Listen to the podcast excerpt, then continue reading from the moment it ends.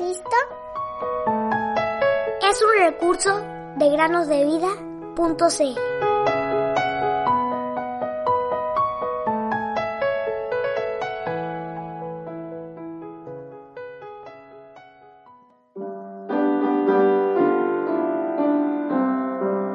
Porque con el corazón se cree para justicia, pero con la boca se confiesa para salvación.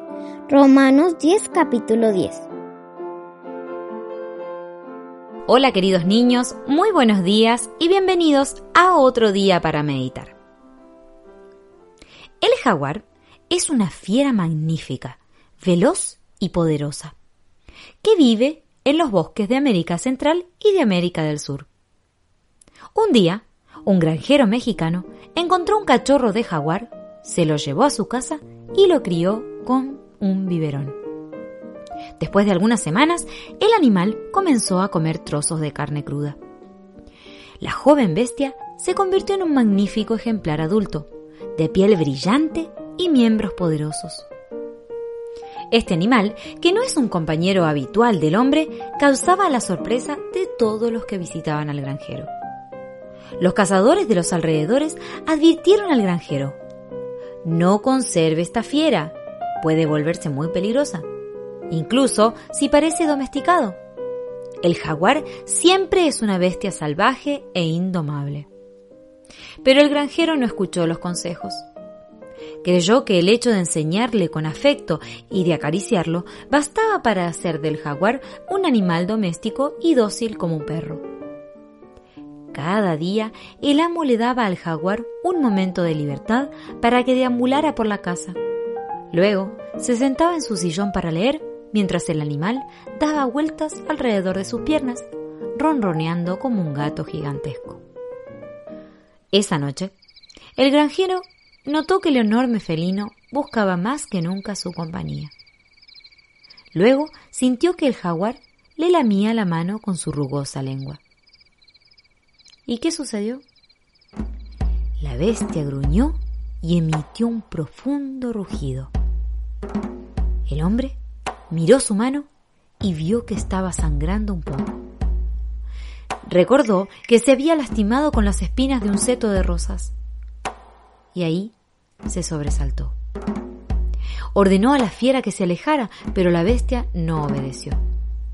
Entonces la golpeó con un pie, pero su intranquilidad crecía. El silencio era inquietante, por lo cual el granjero dio un vistazo por encima del periódico que estaba leyendo y lo que vio lo estremeció. ¿En qué se había transformado el animal domesticado? El jaguar se había convertido en una bestia feroz, excitada, con sus ojos fogosos y al acecho. Y antes de que el hombre se diera cuenta, sucedió el accidente. La poderosa fiera saltó sobre su víctima aterrorizada y la hirió de una manera atroz. Los cazadores tenían razón. Una fiera jamás puede ser domesticada. La Biblia dice que cacemos las zorras pequeñas que echan a perder las viñas que están en flor. Cantar de los Cantares 2.15. Las zorras pequeñas parecen inofensivas. De igual manera, un pecado pequeño parece tener poca importancia.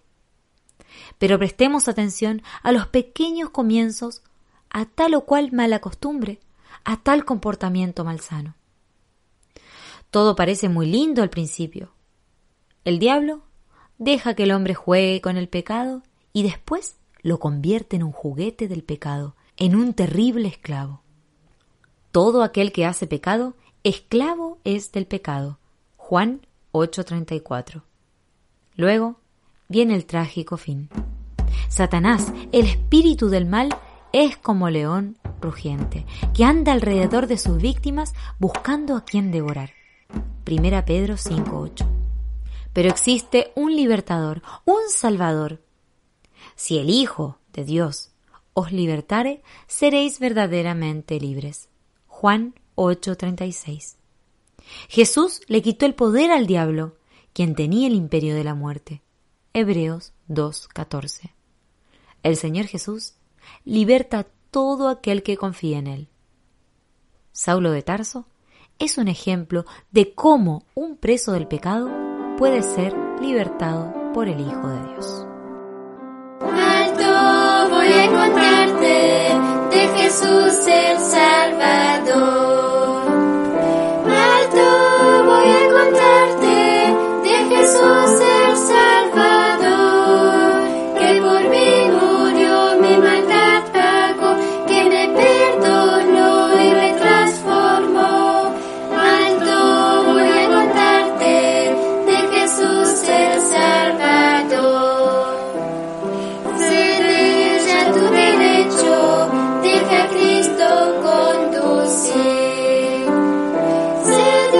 Usa tu derecho, dime Cristo. Este